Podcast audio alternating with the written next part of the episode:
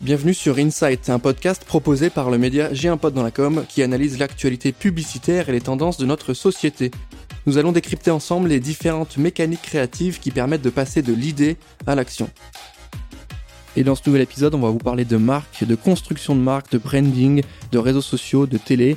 Et à mes côtés, je rejoins Mathieu Reynard, qui est CEO de l'agence Green Foolish. Salut Mathieu, comment tu vas? Salut Valentin, bah, ça va très bien. Merci d'être euh, d'être venu chez Hungry Foolish. C'est un plaisir toujours d'enregistrer avec euh, nos partenaires agences. Aujourd'hui, tu vas prendre la parole en tant que responsable de Hungry Foolish. On va se parler de marque aujourd'hui. J'aimerais bien que tu me présentes pour débuter le concept et que tu me définisses le concept de marque. Pourquoi c'est toi une marque? Tu dois sans doute avoir une vision bien précise. Je te laisse t'exprimer. Écoute, pour moi, la marque, c'est la, la valeur émotionnelle de l'entreprise. C'est ce qui va cristalliser son état d'esprit, ses valeurs, ses engagements. Et c'est cette valeur émotionnelle qui va faire que on va susciter la préférence et qu'on va choisir ben, ce produit par rapport à un autre. Et c'est aussi ce qui va susciter ce sentiment de fierté. On est, on est content de porter une casquette Patagonia, mm. on est content de, de, conduire une Tesla, on est fier de dire qu'on va faire ses courses chez Biocop. Voilà, c'est ça la marque, c'est cette valeur émotionnelle-là. Donc c'est l'image qu'on se renvoie, c'est le fait d'aimer l'image qu'on a de nous-mêmes avec tel produit, de consommer telle marque c'est le partage de ces valeurs, de cet état d'esprit, de, de ces engagements. On est, euh, voilà, il y a, y a, un sentiment de fierté de, de, consommer un produit ou un service. Est-ce que euh, la définition d'une marque, elle a évolué? Est-ce que quand on présentait une marque euh, en 95, on la présente pareil qu'en 2021 Je pense qu'elle a évolué dans sa manière de s'exprimer. Je pense qu'il y a beaucoup plus de manières de s'exprimer. En 95, on y reviendra, mais je pense qu'elle se travaillait beaucoup par le prisme de la télévision. Euh, Aujourd'hui, la télévision est toujours là, elle a toujours son importance, mais on peut pas se contenter de ça. Il y a, un poids, euh, une exigence et une multiplicité des réseaux sociaux qui fait qu'on est obligé de travailler tous les canaux et ça enrichit la marque, ça enrichit sa personnalité, ça, enrichit cette valeur. Toi, les réseaux sociaux, tu connais hein, au sein de l'agence, c'est quand même euh, des gros sujets pour vous. Hein. Tu m'as dit que tu avais recruté une belle équipe sur le sujet du social. Tu m'as parlé de la marque, sa définition. Est-ce que tu peux m'expliquer comment on construit une marque? On pense souvent à la plateforme de marque, les valeurs, les engagements, la projection, la vision du monde. Comment on construit une marque? Comment on réfléchit? Comment on va définir une image? Peut-être une baseline, peut-être une accroche. Euh, comment on fait concrètement? Écoute, pour construire sa marque, il y a la première étape, c'est de construire sa personnalité. Et ça se fait souvent par le, prisme d'une plateforme de marque. Donc euh, les, exemples les plus connus sont assez simples. On construit la vision, la mission, l'ambition, les valeurs et on les cristallise à travers cette, euh, cette plateforme de marque. Ça, c'est le schéma historique de travail et de réflexion. Exactement. Disons que c'est le les fondamentaux. Hmm. Ensuite, ce qui va être euh, intéressant, et là où nous, on intervient, c'est quand on commence à construire le territoire de communication. Comment on va faire rayonner cette personnalité. Donc nous, chez Organ Foolish, on a spécifiquement ce travail sur la publicité et sur le social media. On va pas scinder l'un ou l'autre, on essaie de travailler des territoires de communication qui vont pouvoir s'exprimer sur les deux. L'enjeu, c'est d'avoir une un territoire de communication qui soit tout terrain et qui puisse s'exprimer à la fois sur des sur des temps longs, ce qui est plutôt le, le temps euh, dédié à la télévision. Mmh. On va faire euh, une campagne et qu'on va qu'on va utiliser, qu'on va faire rayonner pendant pendant plusieurs mois, et ensuite qu'on soit capable d'alimenter l'ensemble de l'écosystème de la marque au quotidien à travers les réseaux sociaux. Donc pour toi, les réseaux sociaux, c'est plutôt de l'actif, c'est plutôt euh, une proximité. Euh, tu m'as parlé de la télé, des réseaux. Euh, on s'en parlait. Hein, C'était le but de cet épisode-là, c'est de réfléchir autour de la construction de la marque et pourquoi les réseaux sociaux ont un rôle à jouer aussi sur cette construction. Historiquement, on a des marques qui nous viennent en tête qui sont présentes grâce aux campagnes télé et d'autres qui sont un peu plus nées, euh, nées sur les réseaux, nées via les réseaux Facebook, Instagram et autres. Tu vois, je pense à des marques qui sont soit nées directement sur les réseaux, soit elles ont grandi, elles se sont révélées sur le réseau. Je pense à Netflix, je pense à Babybel, qui était déjà présente avant, mais qui s'est réveillée avec sa campagne euh, social media, et aussi à Oasis. Pour toi, qu'est-ce qui va faire la différence entre les deux? Peut-être plus en détail, qu'est-ce qu'on va travailler sur le réseau, qu'est-ce qu'on va travailler en télé? Un des meilleurs exemples, je trouve, fait partie de ce que tu as cité, euh, c'est Oasis. C'est une des premières marques qui a créé un territoire de communication et publicité mm-hmm. et sociale sans distinction. Et ça se voit par euh, la personnalité qu'ils ont créée, qui est la même sur euh, le, sur l'ensemble des canaux, euh, la même exigence créative, ce qui est un, ce qui est un des éléments fondamentaux de se dire aujourd'hui on investit beaucoup en télé parce que on va être vu par des millions de personnes. Mm-hmm. On a tendance à avoir des budgets de création ou de production qui sont moindres en social. Aujourd'hui, Oasis, ils ont réussi à avoir la même exigence créative sur l'ensemble des canaux. Et c'est ça la vraie la vraie évolution, la vraie nouveauté. Et ils le font depuis des années, c'est presque un cas d'école aujourd'hui, donc bravo à eux. Après, il y a différentes manières de travailler, on n'est pas obligé d'avoir une, convergence totale entre les différents contenus.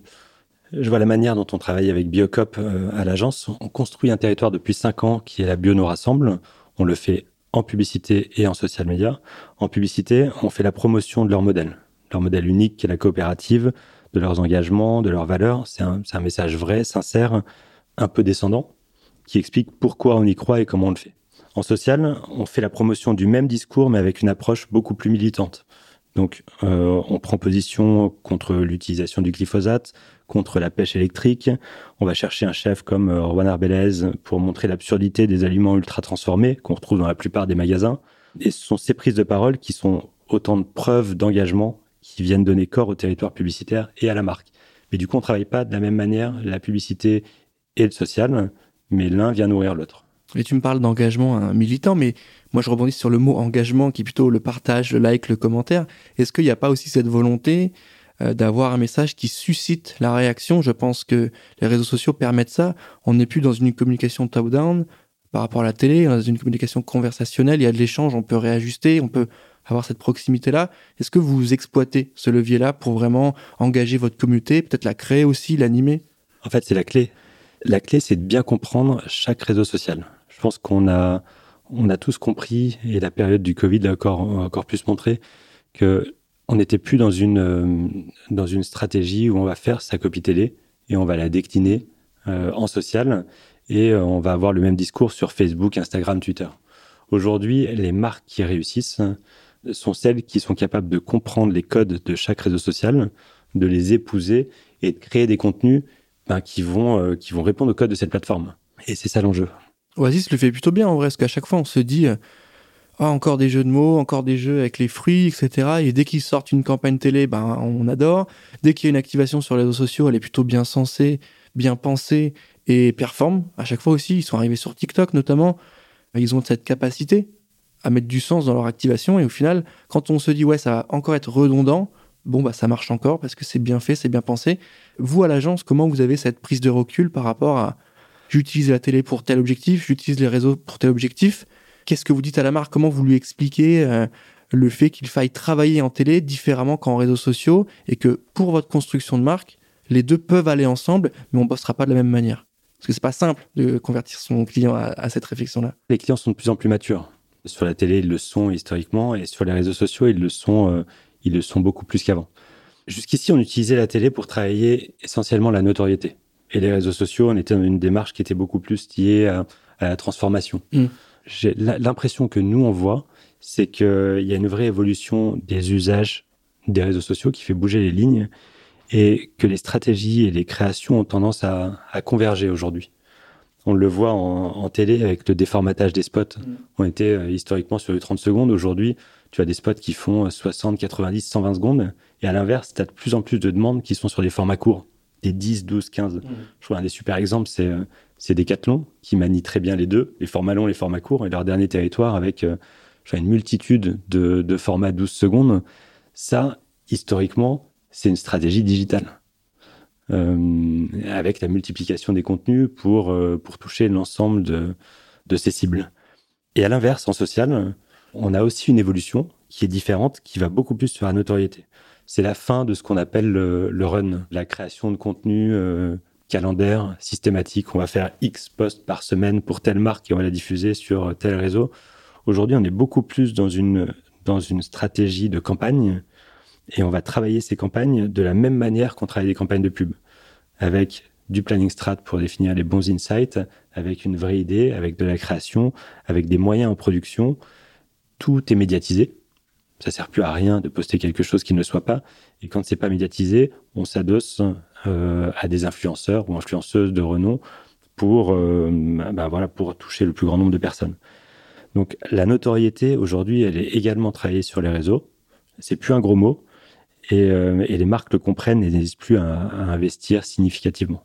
Et c'est important hein, cette précision parce que Facebook, etc., c'est plus ou ce, ce n'est pas des médias gratuits. Quand il y a une création, il faut qu'elle soit évidemment bonne et le budget média va faire que ça prend bien mais pas l'inverse. Pas parce qu'on a beaucoup d'argent à mettre dans de l'ads qu'on n'a pas à travailler l'édito et l'idée. Exactement. on a la chance d'avoir des clients qui sont assez matures. On, travaille depuis, euh, depuis quelques temps pour le groupe Accor. On a cinq marques du groupe Accor qu'on accompagne, Mercure, Novotel et les trois marques Ibis. Et eux, ils ont cette maturité de se dire, on fait pas de run, on fait que des activations, on fait que des campagnes qui sont toutes insightées. On n'hésite pas à investir de la même manière qu'on le fait pour des campagnes. Ils nous ont confié l'ensemble, le média, l'influence, la création, ce qui nous permet d'avoir une maîtrise totale sur le, les campagnes qu'on va créer pour eux.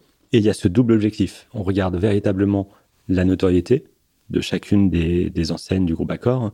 Et derrière, évidemment, on arrive en plus à traquer le chiffre d'affaires généré pour chacune des, des campagnes qu'on fait. Donc ça, c'est un nouveau projet pour l'agence. Hein, ça va arriver. En tout cas, c'est c'est déjà un gros gros sujet qui est en train de se déployer. C'est un bon gros sujet. Ouais, mais ça va être intéressant. Je pense qu'il faut qu'on suive ça de près. Autre question sur la Covid, tu l'as évoqué rapidement, mais euh, on a vu beaucoup de marques qui ont dû réinventer leur communication et qui ont euh, exploité l'univers des réseaux sociaux, notamment euh, des gros groupes ou d'autres qui se sont un peu limités sur les investissements télé et qui se sont mis à produire du contenu sur le réseau, travailler des OP. Est-ce que finalement le, la crise du Covid n'a pas mis en lumière la vraie force, le vrai potentiel des réseaux sociaux? Alors c'est certain que ça a mis en lumière cette force des réseaux sociaux. Ça a également accéléré certains usages. Je pense notamment à, Twitch ou à TikTok. Et ce que ça a aussi mis en évidence, c'est, je pense, pour les marques, ce que je te disais juste avant, la nécessité de, travailler chaque plateforme avec un contenu qui lui soit propre. Je pense que c'est c'est ça qui a évolué le plus sur les deux dernières années. C'est le fait de se dire, aujourd'hui, si on fait une campagne, si on va sur un réseau social, on ne le fait pas sur un réseau social, on ne le fait pas systématiquement pour être présent. Ce qui était un peu le, cas avant, on se disait, tiens, nos concurrents sont sur Facebook, ils ont tant de membres, on a envie d'y aller et on veut le même nombre de membres. Hmm. brief d'il y a 3-4 ans. Et on prend la campagne télé, on la cut en format story et on envoie. Voilà, exactement. Aujourd'hui, c'est plus ça. Aujourd'hui, la première question qu'on doit se poser, c'est qu'est-ce qu'on va aller raconter sur Facebook? Comment on va exprimer la personnalité de sa marque sur Facebook? Si on va sur TikTok, comment on y va? Ça, on va pas de la même manière sur TikTok qu'on va aller sur Facebook. Et sur Instagram, quels vont être les codes? Qu'est-ce qu'on va raconter? Et en fait, à chaque fois qu'on choisit d'aller sur un réseau social, il faut y aller avec une stratégie, une stratégie de moyens, une stratégie de contenu, et il faut y aller avec euh, avec de véritables ambitions. Et il vaut mieux se concentrer et n'aller que sur un seul plutôt que d'essayer de, de, multiplier les, présences, mais de pas comprendre les codes de chaque réseau et de le faire mal. C'est contre-productif. Tu as dit qu'est-ce qu'on va raconter sur chaque réseau, qu'est-ce qu'on va apporter. Il y a aussi cette question du brand purpose, de, de à quoi va servir la marque qui est en train d'arriver. Je t'ai posé des questions sur comment on construit une marque, à quoi ça sert, la définition.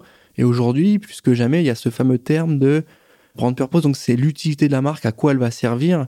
Comment on intègre cette question-là dans la production d'une stratégie de marque, de contenu de marque? Est-ce qu'on le met au centre? Est-ce que c'est indissocié?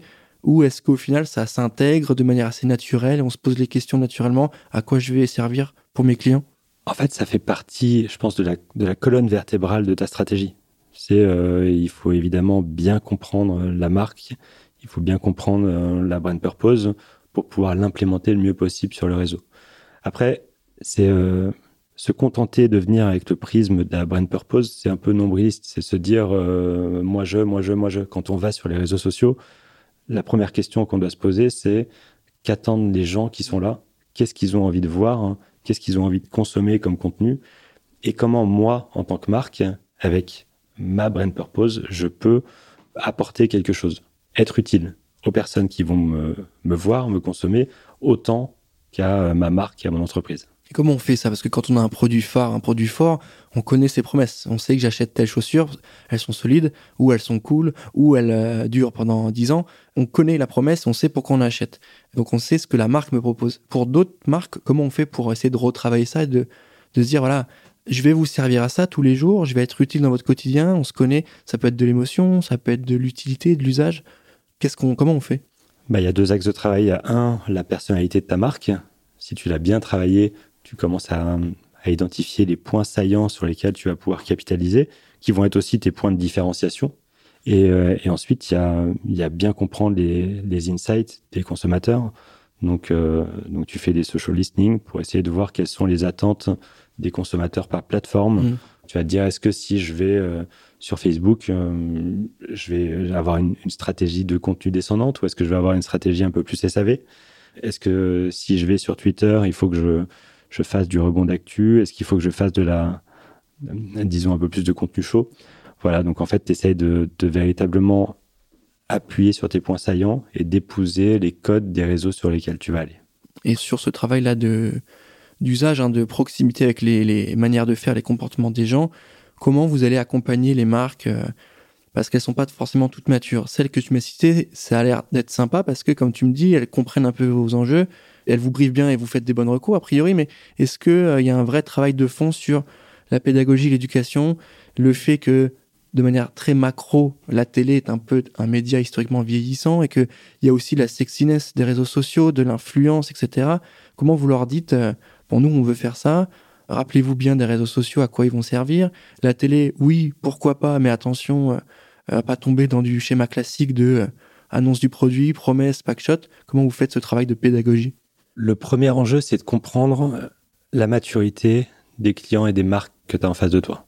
Voilà, aujourd'hui, il y a des, vraies disparités en termes de maturité et en termes d'enjeux et d'ambition.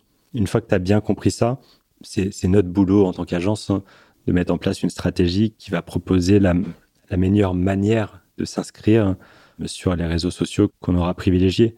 Donc c'est véritablement à nous de nous adapter, de, de placer le curseur pour euh, répondre aux attentes que les marques en face de toi vont avoir. Il y a un point que tu, que tu dis dans ta phrase, c'est que ta télévision est vieillissante. C'est marrant, mais il y a, je pense qu'il y a deux, trois ans, c'est la direction que ça prenait. Et aujourd'hui, pour moi, il y a deux éléments qui me font dire l'inverse. Il y a le, premier, euh, c'est de voir que les jeunes ne boudent plus la télé. C'est une étude de médiamétrie qui est sortie il y a pas longtemps qui disait que les 15-34 ans regardaient 15 minutes de plus la télé cette année par rapport à l'année dernière. Donc euh, évidemment, il y a le Covid dans tout ça, qui fait qu'on a été un peu plus euh, chez soi mais c'est significatif quand même. C'est vers la télé qu'on s'est tourné et c'est la mm. télé qu'on consomme plus. Et ça pour les 15-34.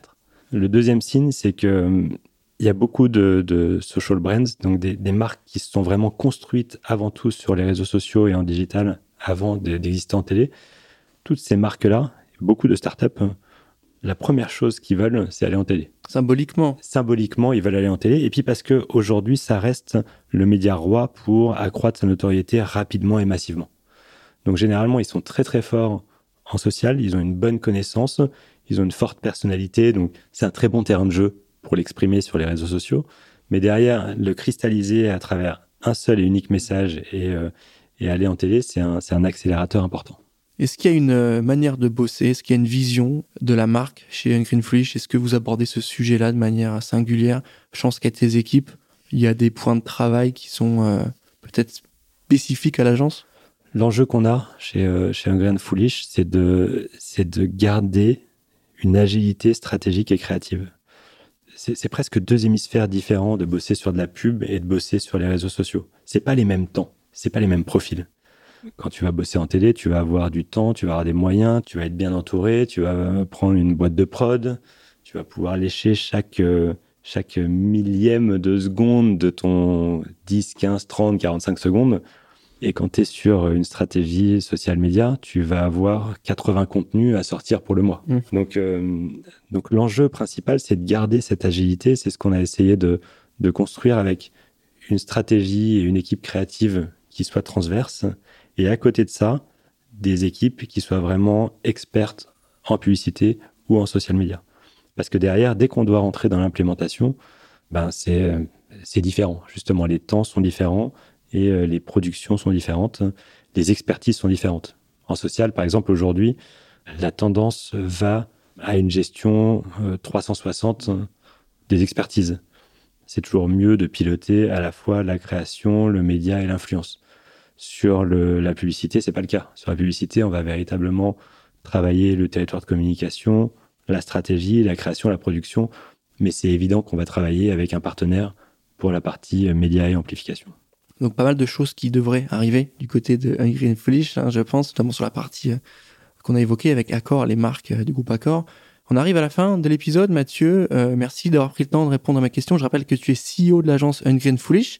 Merci pour ton temps. Eh ben merci à toi, Valentin. Merci d'être venu et puis À bientôt. À bientôt. Je rappelle que l'agence a une page dédiée sur le site J'ai un pote dans la com, donc n'hésitez pas à aller checker ses créations, ses campagnes, ses références. Merci à tous de nous avoir écoutés. On se retrouve très rapidement pour un prochain épisode. À très bientôt.